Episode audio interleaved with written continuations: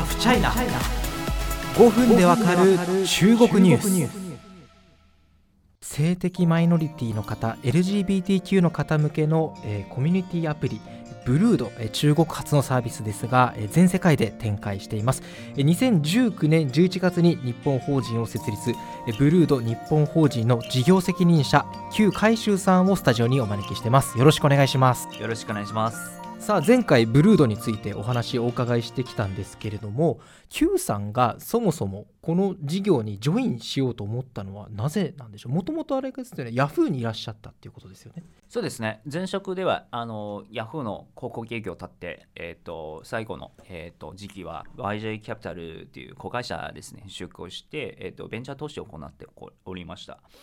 で、ま、ああのジョインした経緯は結局縁だと縁が全てだと思うんですけども、えっとまあ、当初ベンチャーキャピタルリスベンチャーキャピリストとしてベンチャー投資しててその経営支援みたいなところはあの、まあ、いろんな会社さんと出会ってえー、と間接的な経営携わってるんじゃないかなっていうふうに思っていますが当初そのやっぱ自分で手を回さないとわからないっていう部分がいっぱいあるかなと思ってで将来的には僕起業したいですしなんかその、まあ、直接やりたいっていうところがあってなんかたまたまあこれはいいビジネスじゃないかなと思って、えージョインしたんですよね。でもちろんあのいいビジネスっていう判断自体はかなり過去、まあ、前職の経験で言いますか、そこの身につけたスキルで、えー、と見見極め、えーしていったかなっていうふうに思っていて、まあ、今でも振り返ったら当初の仮説とはあまり変わらないっていう感じです。なるほど、まあ、このビジネスにどこまで成長する可能性があるか見極めるのがある意味このベンチャー投資家の方々のスキルだと思うんですけれども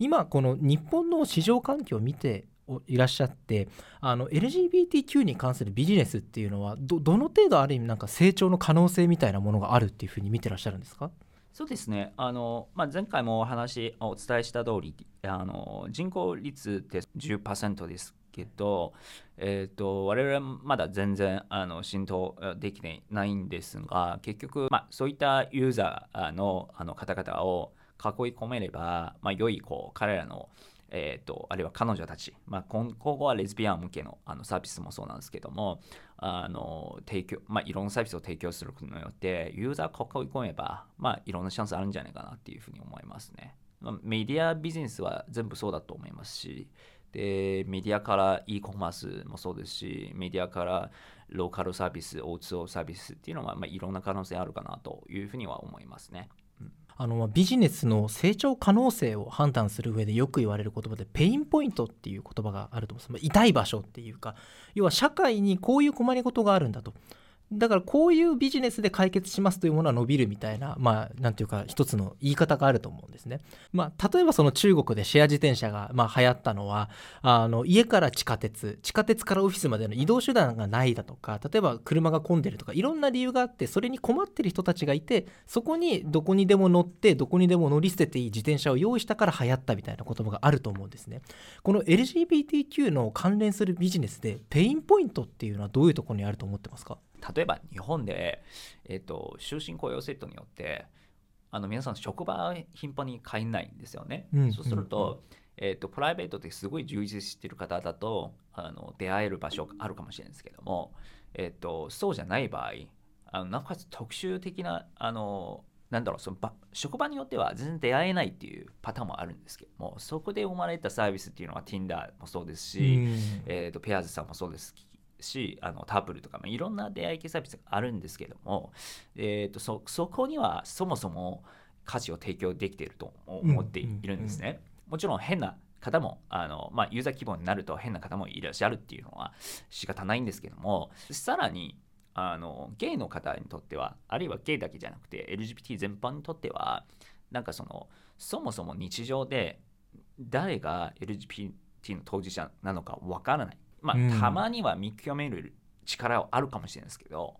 確かめる方法がないと告白もできないしだから、えー、と出会いがない方にとってはやはり、えー、と孤独感が生まれると。孤独感が生まれることによってはやっぱりなんかそのうつ病しになりやすいですしあの自分を認めてもらえるようなコミュニティ、えー、とないとその人間の生産性も悪いんですよね。そういった意味ではあの、まあ、その出会いの効率を高めるというところはあのかなり、えー、ペンペンポイントというかあの価値を提供できるんじゃないかなというふうに思いますね。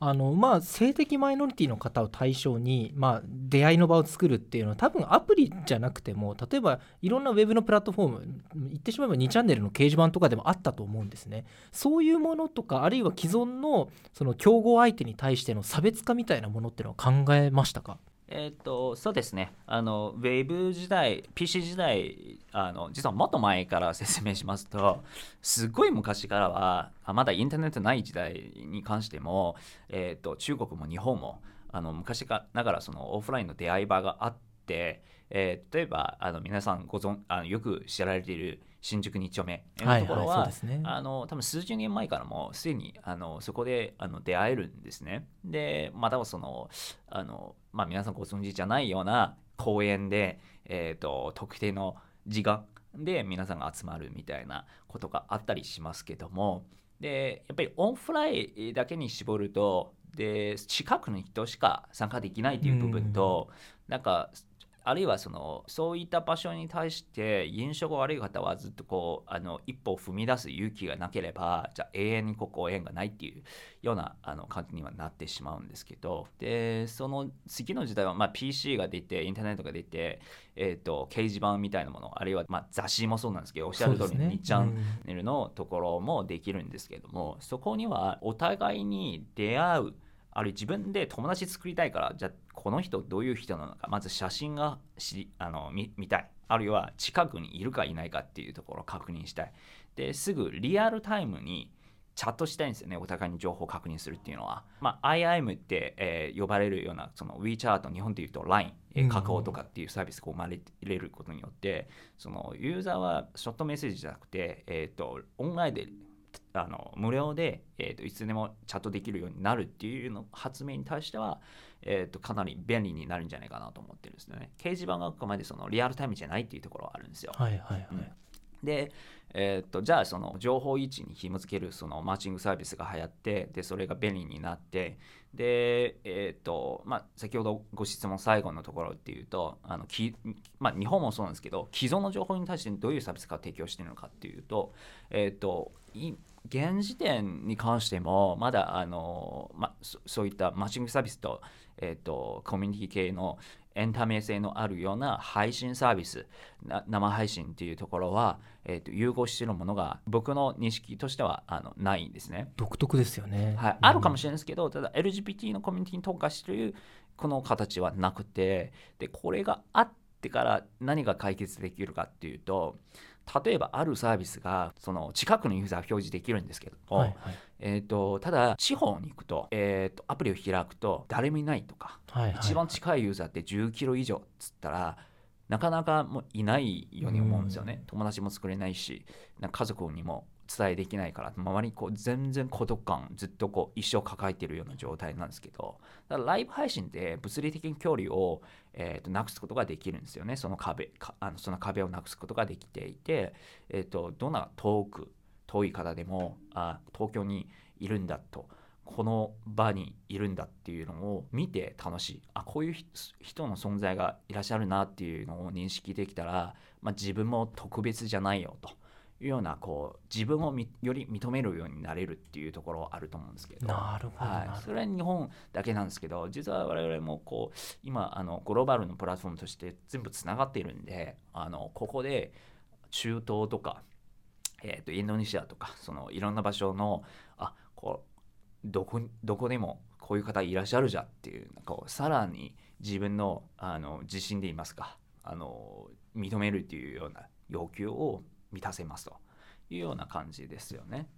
言葉が分かればもう海外の人ともつながれちゃいますね。つながれちゃいますね。はい。なるほどな。いや言葉分からなくても、はい、あのアプリ内でこう今の技術はかなりもうしやすいんですけども、もう AI 翻訳みたいな。そうなんです。できます。なんかすごいなんか大きなポイントだな。あの僕も実はちょっとそのななんでマッチングアプリにライブがついてるんだろうみたいな、あんまりなんていうかそのシナジーがないのかなと思ってたんですけど、例えば東京にいたら性的マイノリティの方とかあの出会いやすいかもしれないけれども、比較的人口が少ない場所とかに行ってしまうと自分の身近なところに同じ性的マイノリティの方がいるとは限らないそこで孤独になってしまうとでもライブを見てライブの中の人と一緒にコミュニケーションとか取れればあの人が少ない地域でも孤独を感じずに済むっていうのはすごい考えられた設計ですね。そうですね、まあ、そもそも最初の設計はそういう経緯なのか正直分からなかったりするんですけどもビジネスとしてはこうやってその結果としてはこういう課題を解決できたかなっていうような、えーと、認識なくはないんですが一応あのライブ配信で実はあの先ほどの1点だけじゃなくてデジタル世界で、うん、あの彼がどういうプロフィール書いているのかとかなんかチャットで何を喋ってるかとかっていうのを裏側の人間が必ず本人じゃないあるいはなんか自分が表現している人間じゃないっていうなりますしって言いますかそういう方がどうしてもやっぱいらっしゃるわけで。なりすましがいるんです、ね、そうなんですね。でえー、っとまあライブ配信を通じてで実際その人にリアルにこういうふうに話してるから見た目もそうなんですけどその自分のこう価値観みたいなものを表現しやすいしだからよりこうリアルに出会えるっていうあのメリットはあるとは思ってます。SNS もそうですもんねあのなんか知らない芸能人の顔とかネットで拾ってきた写真とかやってきたりとか学歴とかちょっと自分の個性持ったりとかってこともあると思うしそれ結構マッチングアプリでやられちゃうと不幸なケースが増えるかもしれませんけどそういうところの対策を進めているという、えー、次回ですねさらに、えーと、LGBTQ の方とビジネスをめぐる環境についてさらに深く掘り下げていこうと。